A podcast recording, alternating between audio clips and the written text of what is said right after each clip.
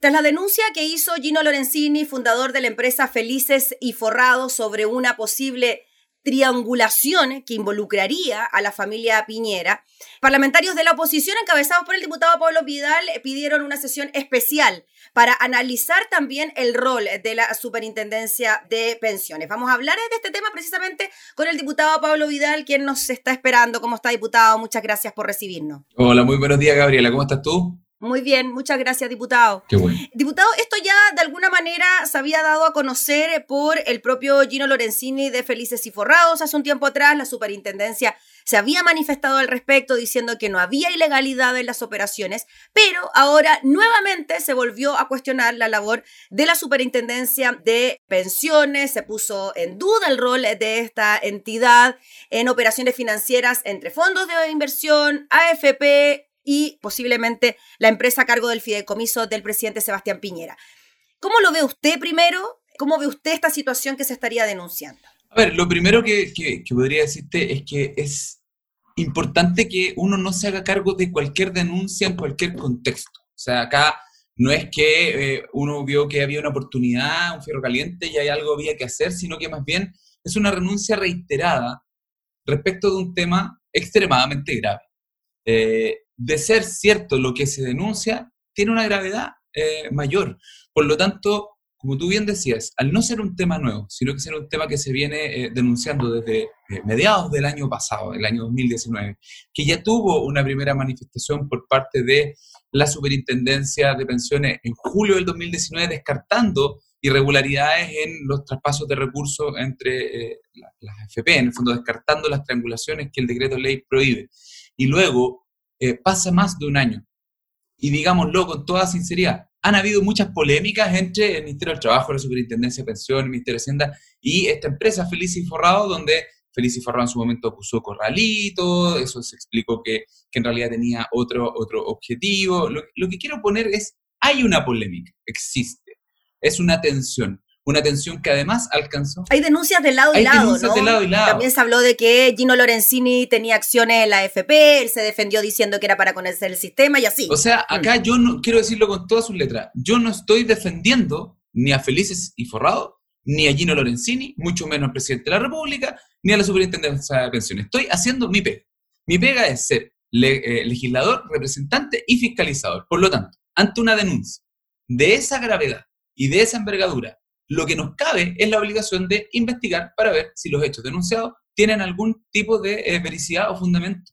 Por lo tanto, eso es lo que estamos haciendo. Y el primer paso, que es el que yo propuse el día de ayer y que tuvo un, gran apoyo por parte de más de cincuenta y tantos parlamentarios de la oposición, fue pidamos primero una sesión especial de la Cámara, que venga la Superintendencia de Pensiones y nos explique qué es lo que ha hecho al respecto de este tema, tanto con la denuncia del año pasado como con las nuevas denuncias que han ocurrido en el último tiempo. Y luego de eso evaluemos, si es que se hace necesario, eh, establecer una comisión investigadora o tomar otras acciones de fiscalización. Por lo tanto, más que hacer un juicio anticipado, lo que estamos tratando de decir es, ok, hay una denuncia, la denuncia es grave, hay una preocupación ciudadana, muchos medios tradicionales no se hicieron cargo de esta denuncia, por lo tanto, bueno, nosotros hagámonos dentro de nuestra responsabilidad cargo de esta denuncia y veamos si es que tiene o no tiene eh, fundamento. Diputado Pablo Vidal, si podemos explicar, como se dice con peras y manzanas, esta triangulación que involucraría a la FP Habitat y a la empresa a cargo del fideicomiso del presidente Sebastián Piñera, el fideicomiso ciego. Ah, lo primero que quiero decir respecto al fideicomiso ciego es que incluso estando vinculada la empresa a una eventual irregularidad,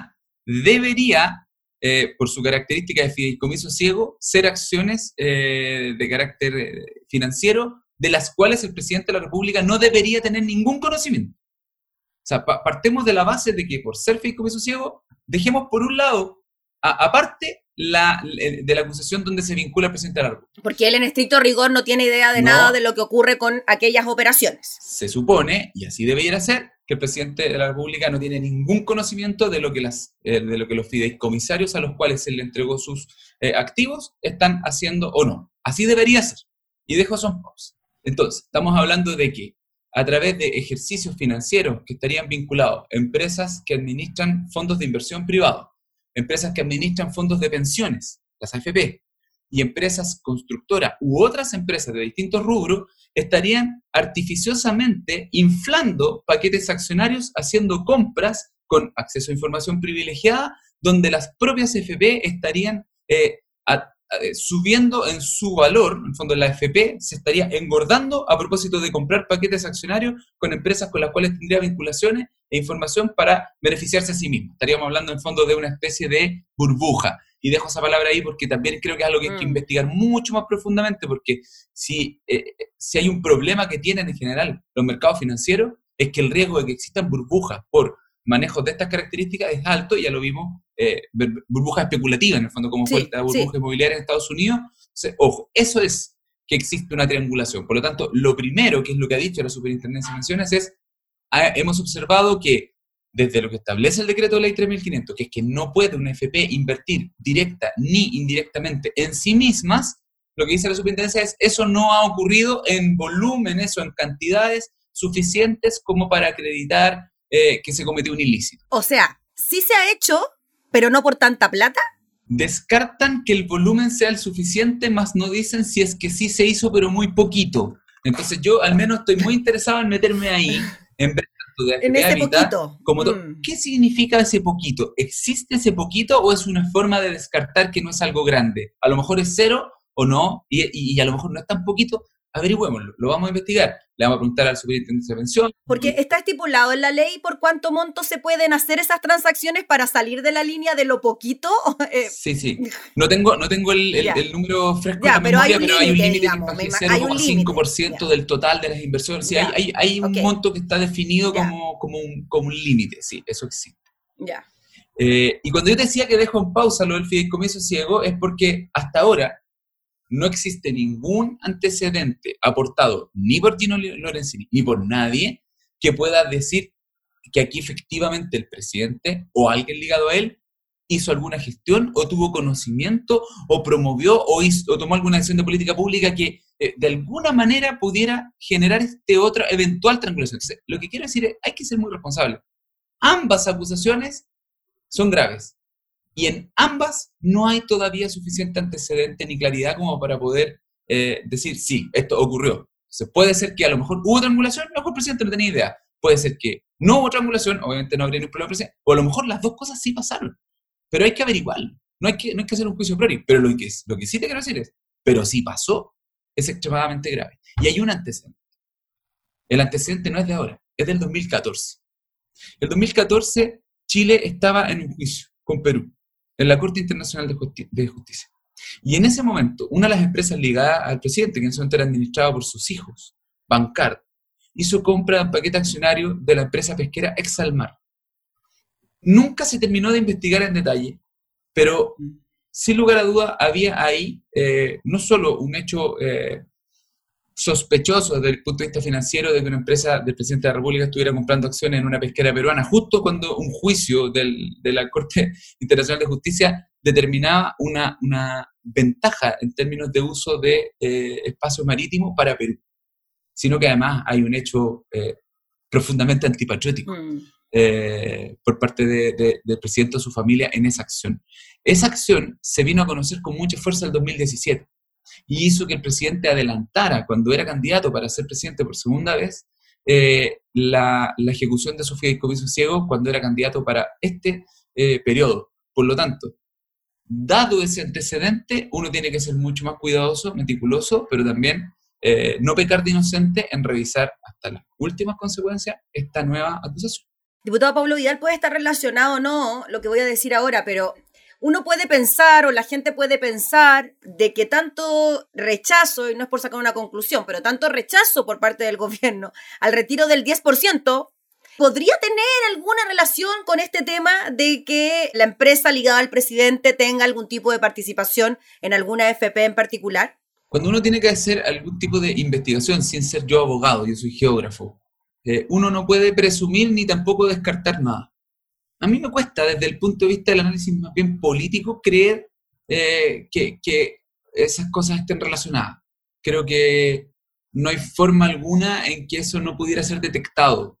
Si el presidente estuviera protegiendo intereses personales eh, porque tiene dinero en la FP y por eso está trancando la pelota en el 10%, me parecería, o sea, me parece descabellado y además esto es importante decirlo, pero sobre todo el primer retiro que quedó la evidencia, no hubo un impacto significativo en los precios de las acciones ni, ni, ni, en el sistema de capitales en general en Chile, porque buena parte de los retiros que se hicieron fueron financiados por parte de las AFP con dineros que estaban invertidos en paquetes accionarios en el exterior.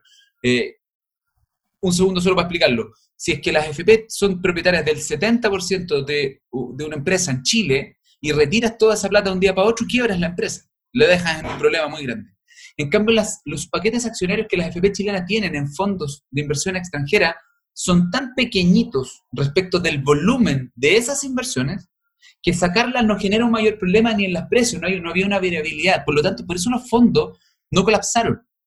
Eh, y todavía, yo creo que para este 20%, y lo he escuchado a varios expertos, todavía las FP tienen la capacidad de volver a repetir eso. O sea, más bien la plata que van a sacar para poder financiar los retiros la van a sacar de inversiones que hoy día están en el exterior o están en saldo en caja y no necesariamente de inversiones que están hechas en empresas chilenas. Entonces, que es lo que se temía, ¿no? Que podría ir ahí algún tipo de problema con la inversión chilena. Mm. Que de hecho pasó todo lo contrario, sino que terminó siendo un factor de reactivación económica, aumento en el consumo. Eh, yo creo que sería medio miope pensar que por el segundo retiro del 10% las empresas chilenas pueden tener interés de que ocurra, que no ocurra y que el presidente en el fondo está dando instrucciones de que esto no pase por mi plan. O sea, podríamos hablar de que es una coincidencia de protagonistas. Las teorías conspirativas eh, conmigo no van mucho. o sea, podemos hablar entonces de que es una coincidencia en cuanto a los protagonistas eh, de los temas, AFP, gobierno, etcétera, pero que no habría relación en aquello. No es primera vez, no es primera vez que una acusación de estas características, hecha por Gino Lorenzino o por otras personas, hace una serie de presunciones y vinculaciones donde tú vas haciendo una especie como de cuento, donde dices, si esto está relacionado con esto, que podría estar relacionado con esto, que eventualmente tiene relación con esto, eh, entonces pasa esto otro, entonces tú dices, esto tiene relación con esto. Y hay tantos condicionales entre medio que no se han demostrado que en realidad estos dos hechos no tienen ninguna relación el uno con el otro. Entonces, claro, lo que tú dices es correcto se arma una historia muy interesante, muy atractiva, que a ojos del de, eh, ciudadano común y corriente eh, enciende la alarma y dice, oye, pero oye, ¿cómo, ¿cómo puede ser posible que el presidente no quiera que me pasen mi 10%? Porque yo diría, cuidado, ¿no? No nos caigamos en cualquier tipo de argumento para atacar a quien, eh, con quien no estamos de acuerdo. Yo no estoy de acuerdo en casi nada con el presidente Piñera, que creo que ha hecho un pésimo gobierno, si es que no el peor gobierno del que tengamos recuerdo, pero, asumir una cosa por la otra me parece un poco eh, apresurado al menos. Lo vamos a investigar de todas maneras. Ahora, diputado Vidal, entre medio de todo esto y volviendo a la figura del presidente, se han presentado proyectos de ley esta semana para adelantar las elecciones de alguna manera con el fin de destituir al presidente Piñera y cambiar el Congreso. ¿Usted cree que después de la sesión especial, si se llega a realizar una investigación, si vemos algún tipo de triangulación como la que se denuncia por parte de Felice de Forrado, esto sería de tal gravedad que podríamos llegar a una situación de destitución, por ejemplo, de un presidente de la República? ¿O ya es ir muy lejos? Te das cuenta que al ejemplo que yo daba, tú le sumaste un paso más. Así se, es como el juego del teléfono. La respuesta para mí es clara. Si es que todos estos pasos que Felices y Borrado ha denunciado, que la gente ha, ha sospechado, están efectivamente relacionados y lo podemos demostrar, sí, claro, la pena del infierno. O sea, por supuesto. Si es que uno pudiera decir, el presidente, ahí está la demostración, están los correos electrónicos, están las instrucciones, está, están los llamados telefónicos. Si uno puede decir, aquí está, aquí está, mira, está demostrado, están los antecedentes, los fundamentos, y esto es así, por supuesto, esto es de la máxima gravedad. Ahora, mientras no lo demostremos, yo creo que no hay que adelantar escenario, y si tú me preguntas a mí por el trabajo que yo hago eh, en, en la calle, en el territorio, con las organizaciones sociales, la pregunta que se está haciendo hoy día a la gente no es cuándo van a ser las elecciones presidenciales, o quién va a ser el próximo presidente de Chile. Yo tengo la impresión de que la pregunta que hoy día se está haciendo la gente es quiénes van a ser los convencionales constituyentes. ¿Va de verdad llegar a la convención eh, personas distintas o van a llegar los mismos de siempre? ¿Van a llegar independientes o van a llegar solo militantes de partidos políticos? La gente está mucho más, creo yo, por lo menos mi experiencia, preocupada de que el, 11 de enero en las listas se vea una diversidad interesante y que el 11 de abril se, se constituya una convención constitucional que nos dé esperanza de que es un reflejo de Chile. Eh, yo creo que lo presidencial es algo que nos interesa más a quienes estamos metidos en el día a día de la política. Yo creo que la gente quiere su 10%, quiere que ojalá el virus no vuelva a expandirse, eh, quiere que ojalá la economía funcione entre ciertas lógicas, quiere vivir en paz y quiere, y quiere saber que la convención va a traer la esperanza que muchos creemos que tiene que traer. Oiga, ya que mencionó el tema de la convención, es preguntarle por la oposición. Tuvimos una franja de cara al plebiscito en el que tampoco pudimos ver una unión de toda la oposición, sino más bien sectores representados en una franja que era bastante desordenada, hay que decirlo, en cuanto a su estructura, ¿no? ¿Usted cree que ahora podría ser distinto? ¿Que podría haber un mensaje más unido, o un solo mensaje, o una campaña más unificada? Sabemos que los constituyentes son distintos para cada uno de los distritos, pero quizá algo más pensando en hacerle la pelea a Chile Vamos? Yo creo que ante el peor gobierno de la historia la oposición no ha logrado dar con el tono correcto.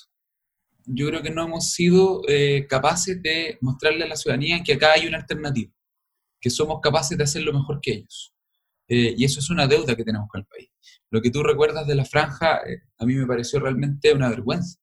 Tuvimos cuatro franjas muy bien intencionadas, pero que eran una verdadera cazuela donde mucha gente no entendía nada lo que pasó el 30 de septiembre cuando los partidos no fueron capaces de ponerse de acuerdo en primarias, y es importante esto, eh, no era negociar cupos, era sincerarle a la gente cuáles eran las alternativas y que la gente eligiera en primaria.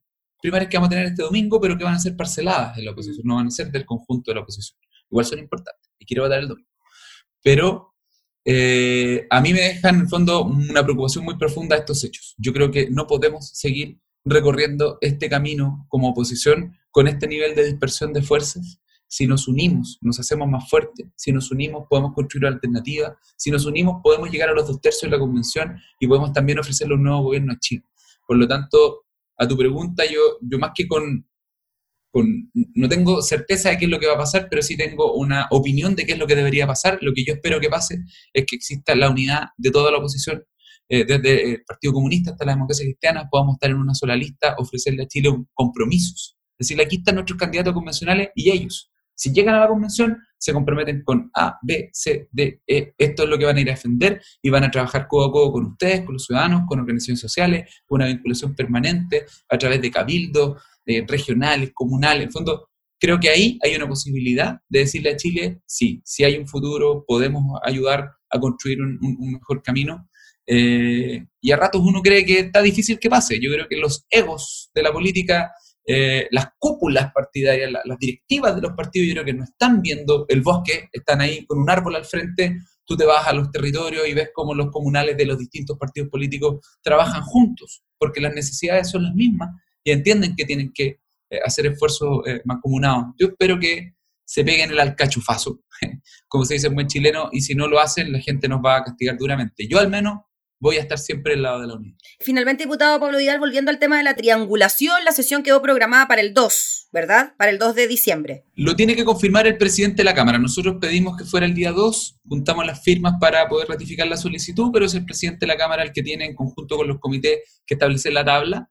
Por lo tanto, él tiene que fijar la fecha y la hora, que nosotros esperamos sea el martes o, lo antes posible, pero no, no está esa confirmación aún. Y con presencia del superintendente de pensiones. Por supuesto, y eventualmente la ministra del Trabajo, el ministro de Hacienda, quien, quien el gobierno también pueda considerar importante que asista, pero al menos el superintendente de Oiga, diputado, y cortito, se me olvidó, ¿ha podido conversar con Gino Lorenzini, que finalmente es el que dio a conocer esta información? No he conversado con él nunca, no lo conozco. Eh, yo más bien aquí recogí la inquietud de que muchas personas nos hizo llegar a través de redes sociales, correo electrónico, al Congreso. Nos preguntaron mucho por este tema y dijimos, bueno, hagámonos cargo de esta acusación, hagamos algo. Eh, pero no, no he hablado con él y no lo conozco. Listo. Ya pues, diputado, le agradecemos por el contacto, que esté muy bien, buena jornada. Gabriela, muchas gracias a ti, como siempre, un agrado. Chao. El diputado Pablo Vidal, quien fue el impulsor entonces de esta sesión especial para analizar esta denuncia de posible triangulación en las FP.